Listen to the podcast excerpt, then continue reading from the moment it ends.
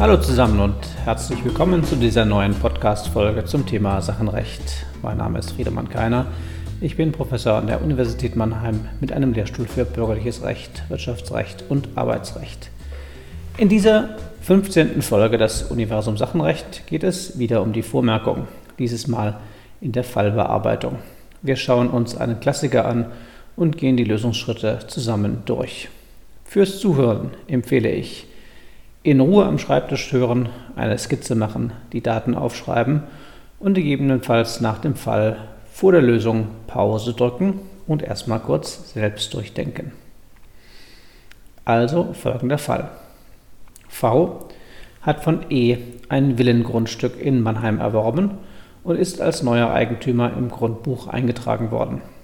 Die dingliche Einigung zwischen V und E war jedoch wegen Geschäftsunfähigkeit des E nichtig.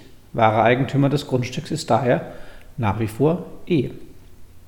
Im Oktober 2020 verkauft V durch notariellen Vertrag das Grundstück an den gutgläubigen K und bewilligt eine Auflassungsvormerkung. Kurz nachdem die Vormerkung am 29.11.2020 im Grundbuch eingetragen worden ist, erwirkt der Betreuer des E eine einstweilige Verfügung, aufgrund derer er am, aufgrund derer am 31.12.2020 ein Widerspruch gegen die Eintragung des V als Eigentümer des Grundstücks eingetragen wird. Die Sachlage wird aufgeklärt und K weiß nun, dass V nicht Eigentümer des Grundstücks ist. Das Eintragungsverfahren ist bislang nicht in Gang gesetzt worden, weil der hierfür beauftragte Notar noch nicht tätig geworden ist.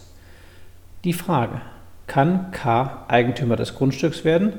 Wie muss er gegebenenfalls vorgehen? Wiederholen wir noch einmal die zentralen Fakten. V veräußert ein Grundstück, das ihm nicht gehört, an K.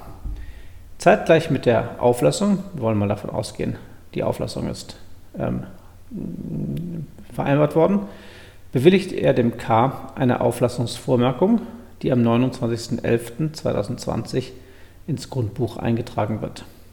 Am 31.12.2020 wird ein Widerspruch eingetragen. Zeitgleich erhält K Kenntnis von der fehlenden Berechtigung des V. Der Antrag für die Eintragung ist noch nicht gestellt worden. Stellen wir ein paar Vorüberlegungen an. K hat gegen V einen Übereignungsanspruch aus 433 Absatz 1 BGB. Es geht jetzt darum, wie K diesen Anspruch tatsächlich durchsetzen kann. Wir wissen, dass V im Grundbuch eingetragen ist, sodass grundsätzlich ja ein gutgläubiger Erwerb des K möglich sein müsste. Als Störfaktoren wirken hier jedoch zweierlei. Erstens die Eintragung des Widerspruchs am 31.12.2020 und zweitens die Bösgläubigkeit vor Antragstellung andererseits. Zur Erinnerung. Hätte K den Eintragungsantrag bereits gestellt, also vor dem 31.12., vor der Bösgläubigkeit, dann wäre er gutgläubig gewesen, denn dann hätte sich zumindest das Problem des guten Glaubens erledigt, weil 892 Absatz 2 den Zeitpunkt des guten Glaubens vorverlegt. In Bezug auf den Widerspruch hätte aber auch das nicht geholfen. Wir erinnern uns, der Widerspruch zerstört den Rechtsschein. Der Rechtsschein muss aber zum Zeitpunkt der Vollendung des Erwerbs, meist also noch bei der später nacherfolgenden Eintragung, aufrecht erhalten sein. Da die Eintragung in unserem Fall aber jedenfalls nach dem 31.12.2020 erfolgen würde, ist ein gutgläubiger Erwerb schon aufgrund des Widerspruchs nicht möglich und er scheitert eben zweitens an der fehlenden Gutgläubigkeit. Weiter bei den Vorüberlegungen. Hier kommt jetzt die Vormerkung ins Spiel. Die Vormerkung ist ja bereits Ende November 2020 eingetragen worden. Möglicherweise kann diese den Erwerb des Grundstücks irgendwie gewährleisten. Wir erinnern uns. Der Zweck der Vormerkung lag ja darin, den Erwerber des Grundstücks bzw. den Erwerber eines Rechtes so abzusichern, dass er bedenkenlos den Kaufpreis zahlen könnte oder bei der ähm, Vormerkung für eine Hypothek bedenkenlos den Kredit ausgeben könnte. Nach 883 Absatz 2 BGB sind deswegen anspruchsbeeinträchtigende Zwischenverfügungen unwirksam, jedenfalls relativ unwirksam. Das haben wir in der letzten Folge des Podcasts ausführlich behandelt. Wollen wir erreichen, dass die Vormerkung den Erwerb des Käufers oder Erwerbers so absichert, dass er bedenkenlos den Kaufpreis bezahlen können soll, müssen auch andere Erwerbshindernisse von der Vormerkung gewissermaßen eingefangen werden. Wenn diese Hypothese stimmt, dann müssten wir zunächst den Erwerb des Grundstücks prüfen, dann im Rahmen der Erwerbshindernisse jeweils die Vormerkung in Stellung bringen. Dafür müsste die Vormerkung vom Nichteigentümer V gutgläubig durch K erworben worden sein. Und im Anschluss müssten wir die Erwerbswirkung bzw. den Erwerbsschutz der Vormerkung begründen. Diese sind für die vorliegenden Fragen in 883 Absatz 2 BGB nicht geregelt worden und sind deswegen begründungsbedürftig. Das wäre sozusagen jetzt mal unser Prüfungsprogramm. Noch was zur Fallfrage. Die ist ein wenig offen gestellt. Kann K noch Eigentümer werden und wie soll er gegebenenfalls vorgehen? Das spricht dafür oder wäre eine Möglichkeit, etwa einen Anspruch aus 433 Absatz 1 BGB zu prüfen und im Rahmen der Unmöglichkeit die Frage zu stellen, ob V noch in der Lage ist, den Anspruch zu erfüllen. Alternativ, das würde ich als Prüfer ebenso akzeptieren, könnte man einfach prüfen, ob der Erwerb möglich ist und auf dieser Grundlage in einem zweiten Schritt, also einfach den Eigentumserwerb ähm, prüfen ähm, und auf dieser Grundlage in einem zweiten Schritt auf die Frage nach der Durchsetzung den kaufvertraglichen Anspruch ansprechen und dann darstellen, äh, wie das Eintragungsverfahren abgeschlossen werden kann. Beide Wege sind absolut möglich. Handelt sich lediglich um eine Einkleidung. Wir gehen jetzt mal heute und hier direkt auf das Problem des Erwerbs ein. Prüfen also die Möglichkeit eines Eigentumserwerbs des K durch eine, Eignung, äh, durch eine Übereignung von V gemäß 873 925 BGB. Wir prüfen also zunächst mal die Auflassung und wollen mal unterstellen, dass diese stattgefunden hat. Im Sachverhalt war das nicht ganz klar, aber ich habe dann noch danach geschoben. Auflassung hat stattgefunden. Auflassung ist nach 925 BGB ähm, die modifizierte Einigung nach 873 ähm, BGB der Parteien und die findet vor dem Notar statt und wir gehen davon aus, die wäre hier erfolgt. Dann untersuchen wir die Berechtigung des V nach 73, Einigung ähm, und Eintragung. Eintragung kommt noch, Einigung zwischen dem Berechtigten und dem Erwerber, Berechtigung des V und stellen fest, dass er eben nicht berechtigter ist, weil E Eigentümer ist. Hier würde man dann Inzident die Übereignung zwischen E und V prüfen oder es wäre ja im Sachverhalt bereits festgestellt gewesen, dass der V gar nicht Eigentümer ist. Damit gehen wir über zum gutgläubigen Erwerb nach 892 BGB, bejahen das Vorliegen eines Verkehrsgeschäftes, die Legitimation des V aufgrund seiner Eintragung als Eigentümer im Grundbuch, also Buch, Buch, das Bucheigentum, und stellen dann fest, dass gegen die Eintragung des V am 31.12.2020 ein Widerspruch eingetragen worden ist, aufgrund dessen gutgläubiger Erwerb ausgeschlossen ist. Ist ja noch nicht, die Eintragung hat noch nicht stattgefunden, relevanter Erwerb für den Widerspruch, Abschluss ähm, oder Vollendung des Tatbestandes. So, jetzt kommt die Vormerkung. Wir schreiben als Hypothese, dass dieses Ergebnis aufgrund einer möglicherweise von K erworbenen Vormerkung modifiziert sein könnte. Ich rate hier immer dazu, zunächst das Bestehen der Vormerkung zu prüfen und erst im Anschluss die Rechtsfolgen zu untersuchen. Einfach etwas übersichtlicher. Dann sollte man dem Leser aber doch schon das Ziel der gesamten Übung präsentieren und das mache ich am besten in Form dieser Hypothese.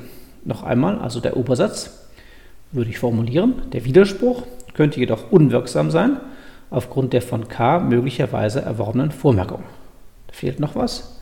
Es fehlt die Norm. Optimalerweise sollte ein Obersatz immer eine Norm enthalten. Wir formulieren also, der Widerspruch könnte jedoch gemäß 883 Absatz 2 BGB analog aufgrund der von K möglicherweise erworbenen Vormerkung unwirksam sein.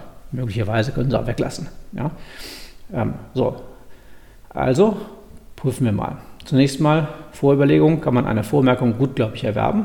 Na, selbstverständlich. Sie erinnern sich an die letzte Folge des Podcasts und den etwas, ich würde mal sagen, müden Streit um die Rechtsgrundlage des gutgläubigen Erwerbs der Vormerkung zwischen unmittelbarer Anwendung des 892, unmittelbarer oder analoger Anwendung des 893 oder schließlich eine Gesamtanalogie der Paragraphen 892, 893, die ich im Grunde empfehlen würde.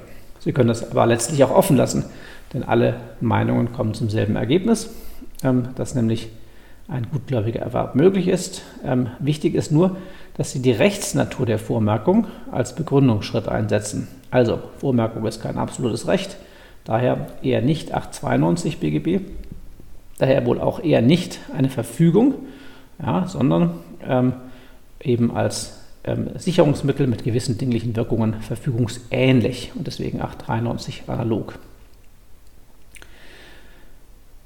Wir prüfen im, zurück zum Fall ne, zunächst mal also den Erwerb der Vormerkung, äh, allgemeinen Voraussetzungen der Vormerkung, also die Existenz des vormerkungsfähigen Anspruchs, 883 Absatz 1. Nicht? Die Vormerkung ist ja akzessorisch, finden diesen Anspruch im Eigentumsverschaffungsanspruch gemäß 433 Absatz 1 BGB.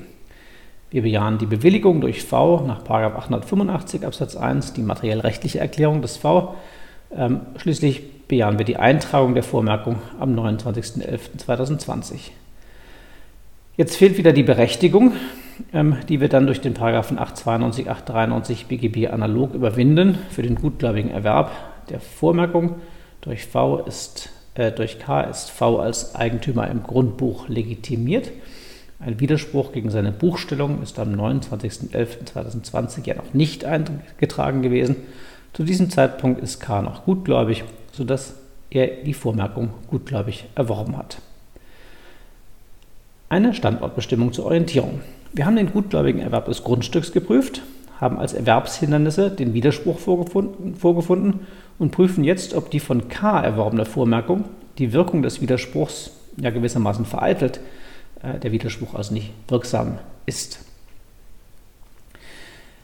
Angesichts des Wortlauts des 883 Absatz 2 ergeben sich hieran gewisse Zweifel. Dieser spricht ja nur von vereitelnden oder beeinträchtigenden Zwischenverfügungen. Nun ist der Widerspruch aber keine Verfügung, äh, denn er betrifft ja nicht den Inhalt des dinglichen Rechts, er zerstört nur einen Rechtsschein. Aber er vereitelt doch die Erwerbsaussicht des K. Hierzu könnten Sie das folgende schreiben. Sinn und Zweck der Vormerkung liegen darin, dass der Vormerkungsberechtigte gegen Umstände, die nach Eintragung der Vormerkung eintreten und den endgültigen Rechtserwerb vereiteln oder beeinträchtigen können, geschützt ist.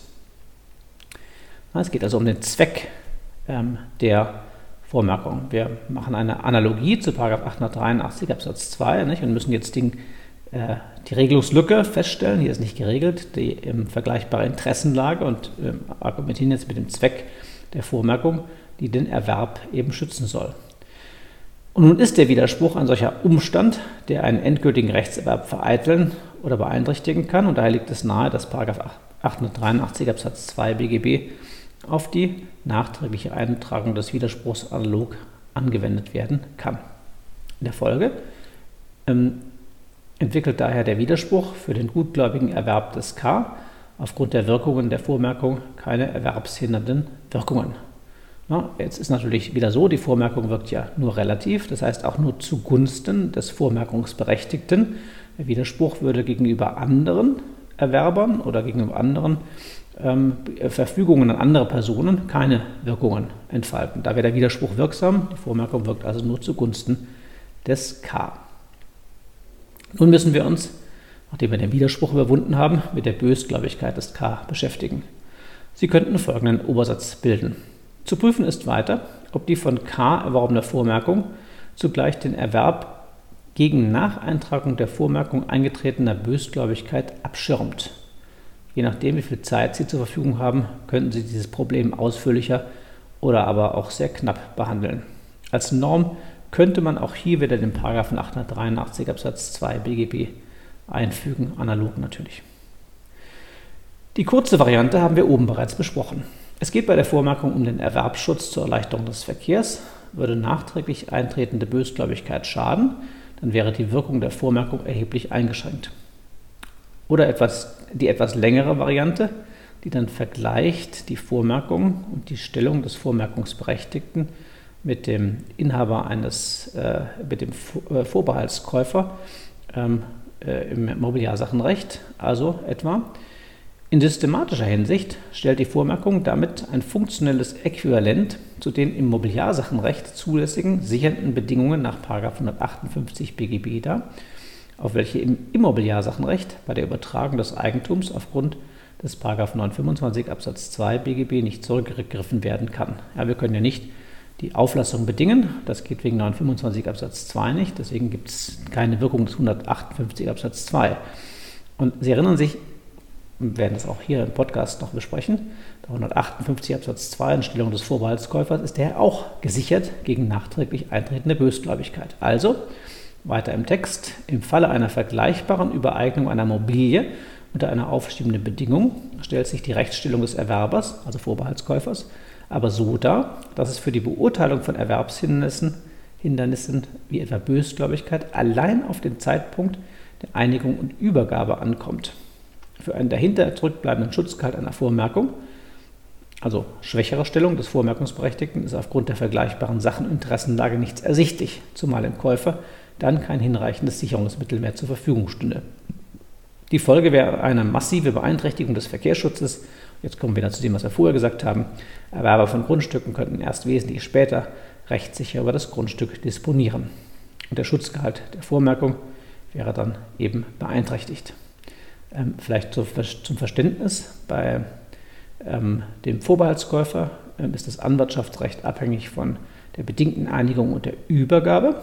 Ähm, die Übergabe würde hier beim Grundstück ja der Eintragung entsprechen. Die findet aber nicht statt, sondern da wird praktisch diese Eintragung ersetzt durch die, für, die, für das Anwartschaftsrecht na, des ähm, ähm, Eigentumsprätendenten, also des Erwerbers, wird die, wird die, die Übergabe oder Eintragung ersetzt durch, durch die Vormerkung. Die vermittelt dann das Anwartschaftsrecht. Und das ist auch unstrittig. Daraus ergibt sich jetzt, dass die Vormerkung die einmal bestehende Gutgläubigkeit zum Zeitpunkt der Eintragung der Vormerkung konserviert. Wenn man es noch genauer fasst, dann wissen Sie ja, dass es wegen 892 Absatz 2 analog sogar auf den Zeitpunkt der Antragstellung zur Eintragung der Vormerkung kommt. Wenn also der Erwerber zum Zeitpunkt der Antragstellung, Antrag, Eintragung der Vormerkung, gutgläubig gewesen ist, dann wird dieser Zeitpunkt für die Gut- oder Bösgläubigkeit, also Gutgläubigkeit dann, ne, wird diese Gutgläubigkeit dann konserviert. Und da also der K zu diesem Zeitpunkt noch gutgläubig war, scheitert der Erwerb des Grundstücks nicht an der zwischenzeitlich eingetragenen, eingetretenen Kenntnis um die fehlende Eigentümerstellung des V.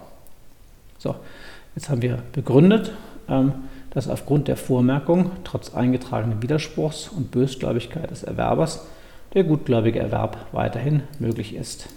Jetzt müssen wir nur noch die Realisierung des Anspruchs aus 433 Absatz 1 begründen. Wie geht das jetzt? Hierfür muss die Eintragung bewirkt werden. Was muss man K raten? Ähm, ihm wäre zu raten, zunächst mal den Antrag auf Eintragung ins Grundbuch nach 13 Absatz 1 Grundbuchordnung selbst zu stellen. Da ist ja auch der Erwerber antragsberechtigt.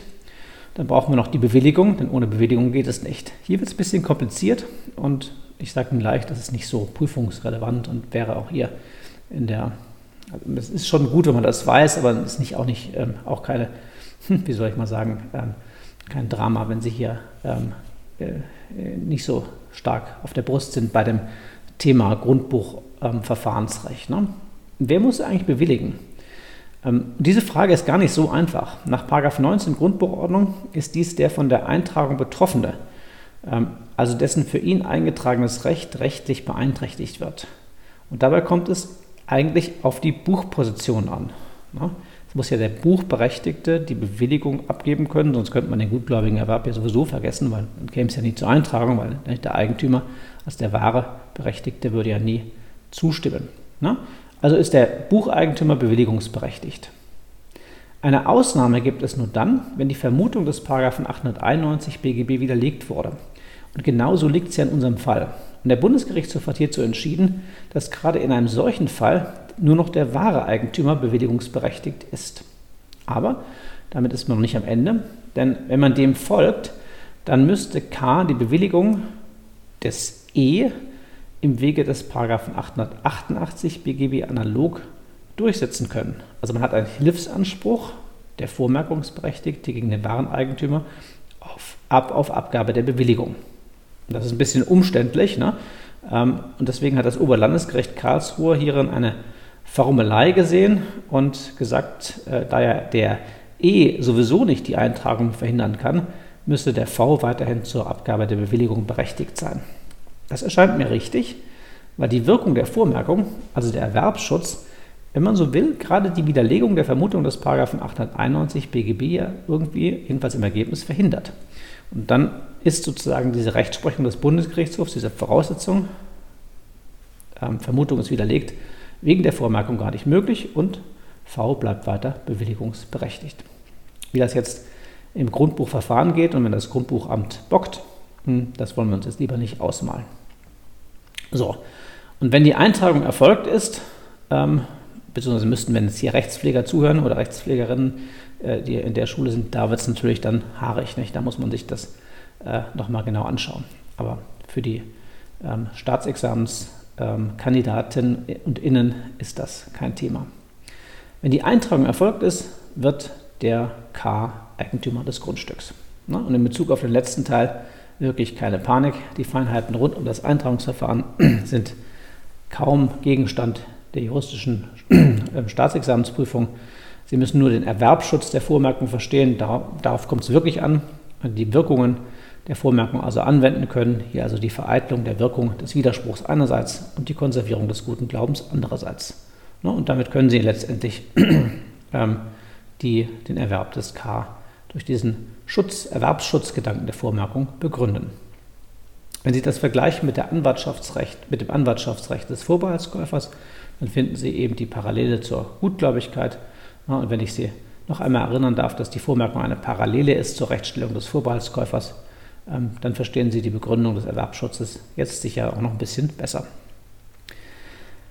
Ganz abschließend ähm, eine Abwandlung des Falles. Nur eine ganz kleine Kleinigkeit noch. K ist von Anfang an über die wahre Eigentumslage informiert. Kann also nicht gutgläubig erwerben. Ne? Nach Eintragung der Auflassungsvormerkung für K am 29.11.2020 tritt dieser den Anspruch auf Übereignung des Grundstücks an den Gutgläubigen G ab. G wird jetzt als Vormerkungsberechtigter im Grundbuch eingetragen. Als der Betreuer von E hiervon Kenntnis erlangt, begehrt er von dem G Zustimmung zur Löschung der Vormerkung. Frage zu Recht. Die, dieser Fall betrifft so ein bisschen die Rechtsstellung des Zessionars bei einer sogenannten Kettenauflassung, ähm, mit der wir uns aber jetzt hier gar nicht beschäftigen wollen, sondern wir wollen uns beschäftigen mit der Frage, ob eine nicht bestehende Vormerkung im Wege des Zweiterwerbs gutgläubig erworben werden kann. Nun ist die Vormerkung, ne, und, und wie kann der äh, E die Vormerkung sozusagen beseitigen? Er macht gegen den ähm, G, also E gegen G, einen Anspruch auf Grundbuchberichtigung geltend nach 894 BGB mit dem Argument, die Vormerkung bestünde gar nicht, sie wäre zu Unrecht eingetragen worden. Wie wird eine Vormerkung erworben im Zweiterwerb?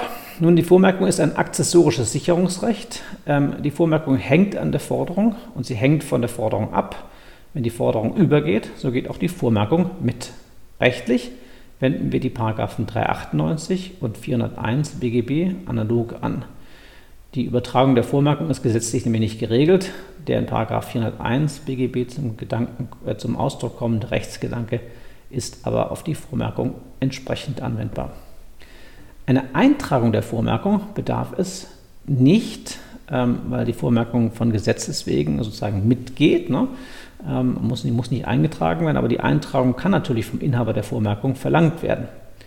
Einfach Eintragungsverfahren, äh, Antrag und Bewilligung des ähm, eingetragenen Buchinhabers K. In unserem Fall stellt sich die Frage, ob die Vormerkung also gutgläubig derivativ erworben werden kann. Und das ist ein bisschen umstritten. Manche meinen, dass der Erwerb nach 401 BGB analog ähm, nicht im Rahmen eines Verkehrsgeschäfts geschieht. Sie erinnern sich ja, beim gesetzlichen Erwerb gibt es keinen Verkehrsschutz. Und hier geht ja, ich habe es gerade eben auch gesagt, die Vormerkung von Gesetzes wegen mit. Aber ähm, hier liegen die Dinge ja doch anders als bei der Erbschaft etwa. Weil die Vormerkung und die Forderung werden ja quasi zusammen übertragen. Die Verklammerung ist rechtstechnischer Natur, ähm, aber natürlich geht es dem Erwerber ähm, um den Erwerb eben von Anspruch und Vormerkung. Und deswegen kann man nicht sagen, dass ein Verkehrsschutz hier nicht geboten sei. Im Gegenteil, er ist natürlich geboten. Ja? Im Übrigen liegt es beim gutgläubigen Zweiterwerb der Hypothek, jedenfalls bei der Briefhypothek, auch nicht anders. Ja, da geht ja auch die Hypothek ähm, nach 401, 1153, 401 BGB äh, von Gesetzes wegen mit. Und da gibt es kein Problem mit dem gutgläubigen Erwerb der Hypothek. Lange Rede also, das Argument überzeugt jedenfalls mich und auch die herrschende Meinung nicht. Und so bleibt es dabei, dass es einen Rechtsschein für die Inhaberschaft der Vormerkung bei K gibt und eben ein ja, Verkehrsgeschäft vorliegt.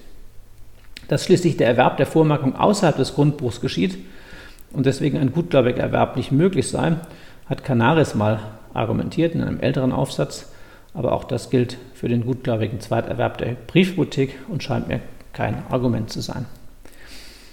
Wenn also der K die Vormerkung gutgläubig erwerben kann, dann müssen wir uns wieder, also grundsätzlich jedenfalls, mit dem Problem der richtigen Rechtsgrundlage für den gutgläubigen Erwerb beschäftigen. Und Sie wissen schon, 892, 893 analog, Gesamtanalogie wie vorher, immer mit Bezug auf die Rechtsnatur der Vormerkung, die ja, wie Sie jetzt wissen, und zwar ganz genau wissen, kein absolutes Recht ist, sondern ein Sicherungsmittel mit gewissen dinglichen Wirkungen, nämlich zur Sicherung eines Anspruchs auf eine dingliche Rechtsänderung. Und diese gewissen dinglichen Wirkungen ergeben sich aus 883 Absatz 2 und richtig dinglich sind sie wegen ihrer Relativität nicht, aber ähnlich und deswegen die Analogie. So, jetzt sind wir die Vormerkung wirklich rauf und runter gegangen. Es ist nicht alles. Ähm, es gibt noch eine Reihe weiterer Fälle und dafür kann ich Ihnen den Beitrag von Daniel Rüscher in der Jura 2020, Seite 649 empfehlen, der die klausurrelevanten Konstellationen der Vormerkung für das Staatsexamen jedenfalls weitgehend abdeckt. Und natürlich noch etwas ähm, aus anderer Sicht mein Lehrbuch zum Sachenrecht, dort in Paragraph 26. Damit verlassen wir das allgemeine Grundstücksrecht in diesem Podcast. In der nächsten Folge beginnen wir mit einer Säge zum Kreditsicherungsrecht, wobei wir da wieder sozusagen von den Grundlagen her anfangen und ähm, diese etwas schwierigeren Fragen der Vormerkung ähm, eben jetzt hoffentlich bewältigt haben. Bleiben Sie dran, viel Spaß und viel Erfolg beim Nacharbeiten und bis zum nächsten Mal.